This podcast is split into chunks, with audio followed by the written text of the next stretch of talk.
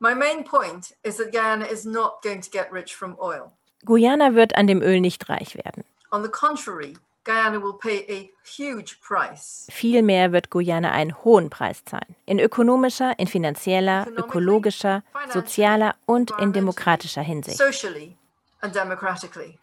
Melinda Jenke ist Juristin, Expertin für Ölextraktivismus und Umweltaktivistin aus Guyana, dem einzigen englischsprachigen Land auf dem südamerikanischen Kontinent. Melinda Jenke verfolgt und beklagt die Offshore-Förderpraxis von Öl und Gas in ihrem Land. Guyana grenzt an Venezuela, Brasilien und Surinam. Das Land plant, seine riesigen Öl- und Gasvorkommen aus der Tiefsee zutage zu fördern. My name is Melinda Janke and I'm an international lawyer. I've worked in the oil sector Ich beschäftige mich mit dem Ölsektor und leite die Anfechtungen gegen die Ölbohrungen 120 Meilen vor der Küste Guyanas, zwei Meilen unter dem Meeresboden. Eine extrem gefährliche Tiefseebohrung. Während auf der Weltklimakonferenz diesen Monat in Ägypten die Frage verhandelt wird, wer für unvermeidbare Schäden und Verluste aufkommt, die der Klimawandel schon jetzt verursacht, importiert Europa weiter Rohöl unter anderem aus Guyana. Die Ölförderung in Guyana läuft auf Hochtouren. Was bedeutet das für das Klima und was für die Wirtschaft Guyanas und die Menschen in diesem Land? Laut einem Bericht der Plattform Energy News Pro steigern die Ölproduzenten in dem lateinamerikanischen Land ihre Exporte an europäische Käuferinnen, die nach Alternativen zu russischem Rohöl suchen. Die staatlichen Verbote für russisches Öl seit Beginn des russisch-ukrainischen Konflikts kurbeln offensichtlich die Nachfrage nach alternativen Rohölsorten an. Guyana beispielsweise konnte seinen Lieferumfang 2022 wesentlich steigern. Das Land verschifft seit Anfang des Jahres 49 Prozent seiner gesamten Ölexporte nach Europa gegenüber 16 Prozent im Vorjahr. Guyana is on track to become a leading global oil producer. Guyana ist auf dem besten Weg, ein weltweit führender Ölproduzent zu werden. In 2015, a consortium led by the US giant ExxonMobil found oil beneath the waters of Guyana. Im Jahr 2015 fand ein Konsortium unter der Leitung des US-Giganten ExxonMobil Öl in den Gewässern Guyanas. This discovery might be the greatest oil discovery in history. Dieser Fund könnte der größte in der Geschichte der Erdölförderung sein. Die Weltbank hat Guyana lange Zeit ignoriert und dann wurde vor der Küste Öl entdeckt. Das war 2015, also in dem Jahr, als das Pariser Klimaschutzabkommen gefeiert wurde. Bis 2020 wurden vor der Küste Guyanas 13 Ölfelder entdeckt mit einem geschätzten Gesamtvolumen von 5 bis 10 Milliarden Barrel Öl. Diese Mengen sind seit 20 Jahren die weltweit größten neu entdeckten Ölvorkommen. Erst Ende Oktober 22 kamen neue Funde hinzu. Guyana sieht sich als armes Land, das jetzt endlich auch die Profite einstreichen kann, die andere Länder schon längst haben und hat sich entschieden, auch unter der jetzigen Regierung im Grunde genommen die Erdölvorkommen auszubeuten. So Ute Kotschi von der Umwelt- und Menschenrechtsorganisation Urgewalt. Das durchschnittliche Einkommen der Bevölkerung in Guyana ist nur halb so hoch wie der Durchschnitt in ganz Südamerika. Doch das Land ist reich an Ressourcen. Bisher weist Guyana eine negative CO2-Bilanz auf, Dank seiner ausgedehnten Primärwälder und Kohlenstoffsenken trägt es deutlich mehr zum Schutz des Weltklimas bei, als es an Emissionen freigibt. Doch seit rund drei Jahren ist das Land auf dem besten Weg, zu einer der größten Treibhausgasemittenten weltweit aufzusteigen. Die Öllieferungen aus dem Nachbarland Venezuela nach Europa brechen immer weiter ein. Die Qualität ist oft minderwertig. Man könnte meinen, die Krise in Venezuela und die Abnahmeverbote für russisches Öl kommen dem Land zu Pass.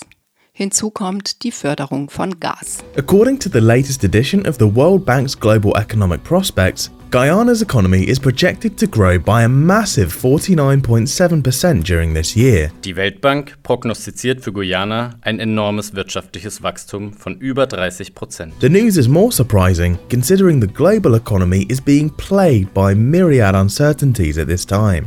But how did that happen? Anscheinend ist die Regierung von Guyana auf die Weltbank zugegangen und hat darum gebeten, Unterstützung zu bekommen. Und die Weltbank leistet inzwischen seit 2015 auch Unterstützung, Beratung für, das, für die Regierung äh, Guyanas und ebnet damit den Weg für die Exploration, für die Förderung und Eröffnung der Ölfelder. So Ute Kotschi von der Umwelt- und Menschenrechtsorganisation Urgewalt in dem Dokumentarfilm The Carbon Bomb. Der Film dokumentiert vor allem die Rolle der Weltbank in der Ölförderstrategie in Guyana. Im Interview mit dem Südnordfunk sagt sie, die Weltbank ist hier auf der falschen Spur. Die Weltbank hat leider nicht gelernt, auf den Entwicklungspfad, wir fördern jetzt Öl oder Gas oder Kohle, zu verzichten, sondern sie hat das Land quasi dazu gebracht, im Auftrag natürlich auch indirekt durch Exxon, durch Hess und auch den, das chinesische Erdölunternehmen Sinop dazu zu bringen, alles zu tun, damit die Erdölförderung funktionieren kann. Die US-amerikanischen Unternehmen ExxonMobil und Hess Corporation sowie die chinesische CNOOC operieren als Konsortium. Sie haben einen Deal mit Guyana vereinbart. In einer Presseerklärung heißt es, im Dezember 2017 kündigte Guyana an, dass ein Öl- und Gasentwicklungsprogramm gemeinsam von der Weltbank und der Interamerikanischen Entwicklungsbank finanziert werden würde. Die Weltbank stellte ihrerseits im Juni 2018 Budgethilfen von 35 Millionen US-Dollar bereit Hinzu kommen im März 2019 nochmals 20 Millionen US-Dollar für das Petroleum Resource Governance and Management Project. Die öffentliche Unterstützung der Weltbank für die Ölförderung in Guyana steht in eklatantem Widerspruch zu den Prioritäten des Landes im Hinblick auf den Klimawandel. Und sie widerspricht den Verpflichtungen der Weltbank auf das Pariser Klimaabkommen. The World Bank made a pledge back in December 2017. Today, we're announcing that the World Bank Group will no longer finance upstream oil and gas after 2019. Heute geben wir bekannt, dass die Weltbank nach 2019 keine Mittel mehr für die Förderung von Öl und Gas bereitstellen wird.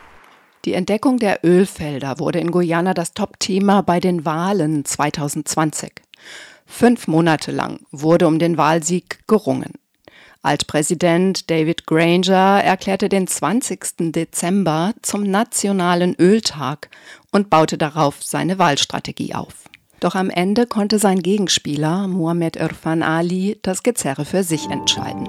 We have oil, we have gas, but thank God that this disclosure is made on the eve of the elections so that your new government with clean hands can take control of the oil sector. Wir haben Öl, wir haben Gas, aber Gott sei Dank wurden diese Funde am Vorabend der Wahlen gemacht, sodass eure neue Regierung, eine Regierung mit sauberen Händen, die Kontrolle über den Ölsektor übernehmen kann. Die Misswirtschaft der natürlichen Ressourcen, vor allem Zucker und Holz, begleitet das Land praktisch seit seiner Existenz und David Granger hat keine weiße Weste.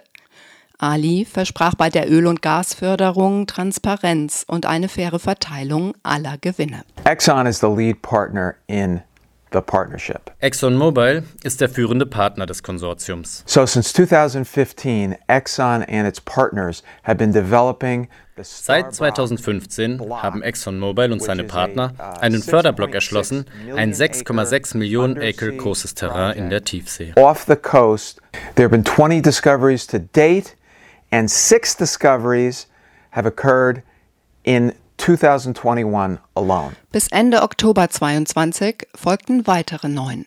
Guyana exportiert das aus der Karibiksee zutage geförderte Rohöl vollständig über das Konsortium aus ExxonMobil, Hess Corporation und CNOOC, die China National Offshore Oil Corporation. Doch es geht nicht nur um Öl, sondern auch um Gas. We have a project that can help us to bring our energy costs wir haben ein Projekt, das uns dazu verhilft, unsere Energiekosten auf den wettbewerbsfähigsten Level zu senken und das sicherstellt, dass wir eine stabile, verlässliche Versorgung mit Energie haben werden.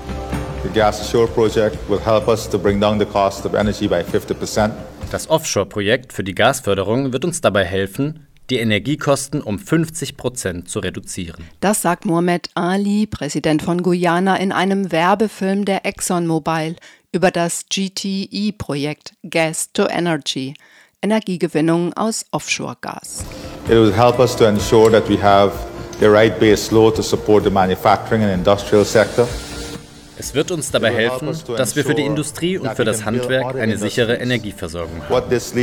Und es bedeutet mehr Arbeitsplätze, höhere Einkommen und damit mehr Wohlstand für die Menschen. Die Frankfurter Allgemeine schrieb 2020, das Erdöl könnte aus dem Armenhaus eines der reichsten Länder im Karibikraum machen. Der große Kuchen, also 75 Prozent, geht an Exxon und Partners äh, von all diesen Öleinnahmen. 25 Prozent, das ist dann das, was man sagt, äh, was übrig bleibt. Das wird nochmal aufgeteilt zwischen Guyana und den drei Erdölunternehmen. Man muss aber dazu wissen, dass die Lizenzgebühren auch nur zwei Prozent ausmachen. So hat Guyana im Grunde genommen viel zu wenig von all diesem Öl, was im Boden steckt und muss sich damit auseinandersetzen, dass es auch noch Verträge gemacht hat, miserable Verträge, die schließlich dazu führen, dass das Land in die Verschuldung kommt. Wie genau soll das funktionieren, dass das Land in die Verschuldung kommt? Wie sicher ist das? Nun, die Verträge, die das Konsortium der drei Erdölunternehmen mit der Weltbank gemacht haben, laufen darauf hinaus, dass jedes neue Erdölfeld, was erschlossen wird, dass dieses erstmal von Guyana bezahlt werden muss. Also das heißt, alle Erschließungskosten gehen erstmal auf das Konto von Guyana. Und das ist das Problem. Also Guyana muss sich verschulden, um quasi voraus die Erschließungskosten mit zu bezahlen, die es dann als Rechnung bekommt. Die Lizenzgebühren, die quasi jetzt schon laufen und so ein bisschen das, was reinkommt, entspricht überhaupt nicht den Mengen, die tatsächlich gefördert werden und die diese drei Erdölunternehmen unter sich verkaufen können. Verschuldung statt Gewinne aus den steigenden Ölverkäufen? Ob Lizenzen für die Ölförderung oder für Gas? Die Umweltjuristin Melinda Jenke aus Guyana betrachtet den Deal zwischen dem Konsortium und ihrem Land nicht nur wegen der wirtschaftlichen Gefahr als Misere. Sie befürchtet neben verheerenden Umweltkatastrophen eine Aufweichung der Umweltgesetzgebung, die sie damals selbst mit auf den Weg gebracht hat. I lobbied the government to change the law als ich nach Guyana zurückging, beriet ich die Regierung dahingehend, das Gesetz zu ändern. Nun haben wir ein Umweltschutzgesetz und die Weltbank versucht durch ihre Beratung einen Teil der Umweltschutzauflagen wieder zu streichen. Sie behauptet, das Umweltschutzgesetz sei altbacken und zu komplex. Was die Weltbank meint, ist, dass wir in Guyana sehr hohe Standards haben für alle, die in der Ölförderung tätig werden wollen. Insbesondere auf einem Planeten mit einem Klimanotstand. Gegen die Lizenzvergabe an Exxon und seine Partner wurde geklagt. Doch das oberste Gericht entschied gegen die Kläger. I disagree with the decision of the judge and filed an appeal against the decision.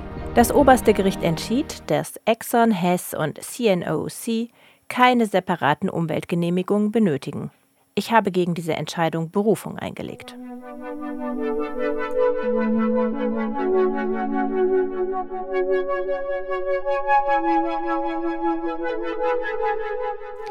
Der Konzern ExxonMobil ist für eine der größten Ölkatastrophen in der Geschichte verantwortlich. Manche erinnern es noch.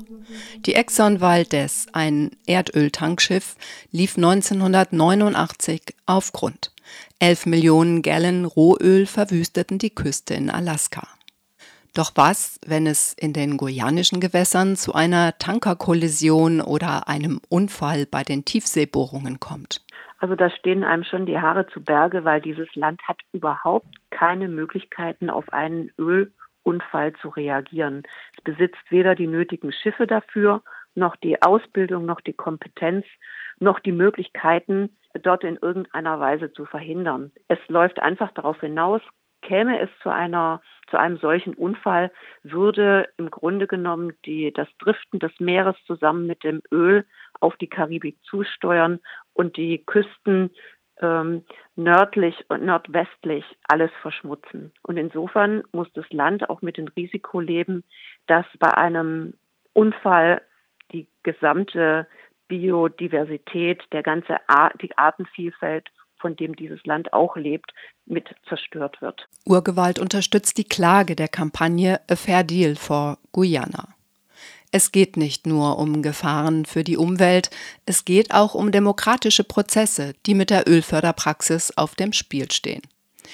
A Fair Deal for Guyana hat die unfairen und nicht demokratisch legitimierten Abkommen zwischen der Regierung Guyanas, der Weltbank und ExxonMobil in offenen Briefen publik gemacht. Also die Umweltgesetzgebung, die Guyana sich gegeben hat, war ganz hervorragend. Da hat man darauf gesetzt, 100 Prozent erneuerbare Energien für Guyana und alles nachhaltig zu gestalten. Davon ist jetzt überhaupt keine Rede mehr. Und diejenigen, die das einfordern, werden quasi ähm, mundtot gemacht bzw. stehen am Rande der Gesellschaft. Die Zeitschrift Energie Zukunft schreibt 2020, nach Recherchen von Urgewalt sehe ein Plan der Weltbank sogar 2,2 Millionen US-Dollar für Anwaltskanzleien vor, um neue Öl- und Gasgesetze vorzubereiten. Entwicklungshilfe für die Ölfirmen, nicht für die Menschen von Guyana und nicht für den Klimaschutz. Almost 200 kilometers offshore is a source of energy. It's a source that can bridge the gap between Guyana's energy past and a cleaner, brighter energy future. Laut ExxonMobil wird die Erschließung der Gasvorkommen eine Brücke schlagen zwischen der Vergangenheit des Landes und einer strahlenden, nachhaltigeren Energiezukunft in Guyana. Eine nachhaltige Energiezukunft, doch für wen? Exxon, das riesige Unternehmen Exxon, hängt im Grunde genommen an dieser Erdölquelle vor Guyana. Der Ölgigant Exxon könnte ohne die Tiefseefelder vor Guyana nicht mehr existieren, weil die haben keine andere Möglichkeit mehr, Erdöl zu fördern. Andere Quellen haben sie nicht und deswegen ist dieser Ölgigant abhängig von Guyana. Das wird kaum benannt, ist aber eine der Hintergründe, warum die sich auch so in Guyana stark machen, auch immer verkünden, sie würden neue äh, Felder entdecken. ExxonMobil scheint sich an dem armen Land Guyana gesund stoßen zu wollen. Der Konzern wird in der wissenschaftlichen Literatur als einer der einflussreichsten Sponsoren von klimaskeptischen Positionen angesehen. Darüber berichtet die Wissenschaftszeitschrift Science. Die Tageszeitung The Guardian berichtet 2017, Wissenschaftler und Ökonomen haben von einer Lobbygruppe jeweils 10.000 Dollar erhalten, um einen Bericht zu veröffentlichen, der die Daten des Weltklimarates in Frage stellt. Die Lobbygruppe, das ist das American Enterprise Institute, ein von ExxonMobil finanzierter Think Tank. Das American Enterprise Institute hat mehr als 1,6 Millionen Dollar von ExxonMobil erhalten. In Schreiben an WissenschaftlerInnen und ÖkonomInnen wurden Zahlungen für Artikel angeboten, die die Mängel eines Berichts des Weltklimarates hervorheben sollten. Die Klimaberichte der UN sollten in Frage gestellt werden. In seinem Bericht von Juni 2022 gibt sich ExxonMobil durchaus als klimabewusstes Unternehmen aus. Es schreibt, Die unternehmensweite Abfackelungsintensität wird, gegenüber der von 2016, bis zum Jahr 2035 um 60 bis 70 Prozent reduziert. 15 Milliarden Dollar will das Unternehmen laut eigenen Angaben in emissionsärmere Energielösungen investieren als Beitrag zu einer Netto-Null-Emissionsstrategie. Doch wenn der Ölgigant von Netto Null und Klimaschutz spricht, ist damit wohl gemeint, dass die Erdölförderung selbst ein wenig weniger klimaschädlich vonstatten gehen soll als in der Vergangenheit. Das geförderte Öl und Gas allerdings geht nicht in dieser Rechnung auf. Es bleibt als fossiler Energieträger, einmal zutage gefördert, eine Gefahr für das Klima, denn es wird von den Käuferinnen vernutzt und verfeuert. Und das am Ende dabei freigesetzte CO2 ist das, was für das Klima zählt. Der Klimaschaden lässt sich in etwa abschätzen. Die Organisation Pro Regenwald schreibt, sollte alles Erdöl gefördert und genutzt werden, was vor Guyana lagert, würden 860 Millionen Tonnen CO2 freigesetzt werden. Mit der Erdgasproduktion wären es gar 1,7 Milliarden Tonnen zusätzliche CO2-Emissionen. Damit würde Guyana, bisher dank seiner noch üppigen Regenwaldgebiete ein Land mit negativen CO2-Emissionen, zum Staat mit den höchsten Pro-Kopf-Emissionen der Welt aufsteigen. Thank you.